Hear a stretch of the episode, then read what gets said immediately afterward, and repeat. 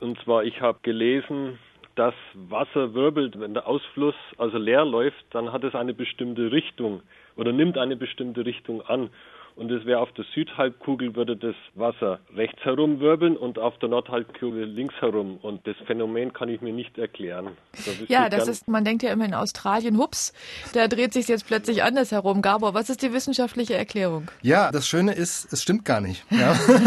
es stimmt gar nicht. Es ist also ein, tatsächlich ein weit verbreiteter wissenschaftlicher Mythos. Der Mythos, dass also Badewannen auf der Südhalbkugel anders abfließen als auf der Nordhalbkugel. Ich habe das jetzt selber mal vor ein paar Tagen nochmal ausprobiert, nachdem ich Ihre Mail gesehen gesehen habe, bei unserem Waschbecken und ich habe alles hingekriegt. Also Wasser, das rechtsrum abfließt, linksrum abfließt, das konnte ich ziemlich leicht beeinflussen, indem ich einfach vorher ein bisschen in die entsprechende Richtung rumgerührt habe.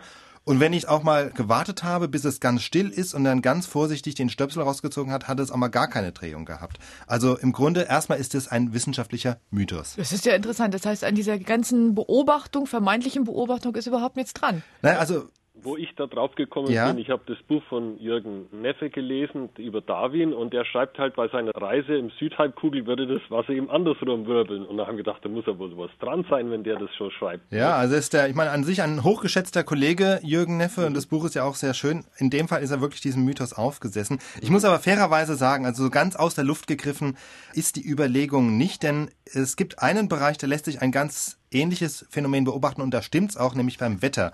Mhm. Wir kennen das ja aus dem täglichen Wetterbericht, wenn wir die Karten sehen mit den Hoch- und Tiefdruckgebieten, da ist es immer so, dass sich die Luftmassen in den Hochdruckgebieten im Uhrzeigersinn drehen und in den Tiefdruckgebieten entgegen dem Uhrzeigersinn. Und das ist tatsächlich auf der Südhalbkugel genau andersrum.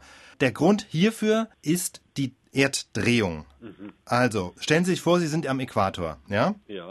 Der ist 40.000 Kilometer insgesamt lang, also einmal Erdumfang, und der dreht sich an einem Tag um sich selbst. Ja? Mhm. Bei uns hier, wir drehen uns auch einmal um uns selber, beziehungsweise die Erde, aber wir sind auf einem Meridian, der ist nicht 40.000 Kilometer lang, sondern wesentlich kürzer. Das heißt, wir haben eine geringere Bahngeschwindigkeit. Am Äquator hat man eine hohe Bahngeschwindigkeit, 40.000 mhm. Kilometer pro Tag, hier eine niedrige. Mhm. Und wenn sich jetzt Luftmassen von einem sozusagen sich schnell bewegenden, das ist wie von einem Zug, ja, wenn Sie in einem schnellen Zug fahren und springen auf einen langsamen Zug oder eben aufs Gleis, dann haben Sie eine Beschleunigung von Ihrem schnellen Zug mitgebracht. Und genau das Gleiche passiert mit den Luftmassen auch. Die gehen vom Schnellen ins Langsame und deswegen ah, kriegen die diese Rechtsdrehung. Ah, Jetzt haben schlaue Leute gesagt, aha, wenn das so ist mit diesen Luftmassen, dann ist das vielleicht das gleiche bei dem Abfluss in der Badewanne. Da passiert das im Kleinen und so ist eben dieser Mythos entstanden, bis das dann in den 90er Jahren noch schlauere Leute mal nachgerechnet haben und festgestellt haben, kann gar nicht sein.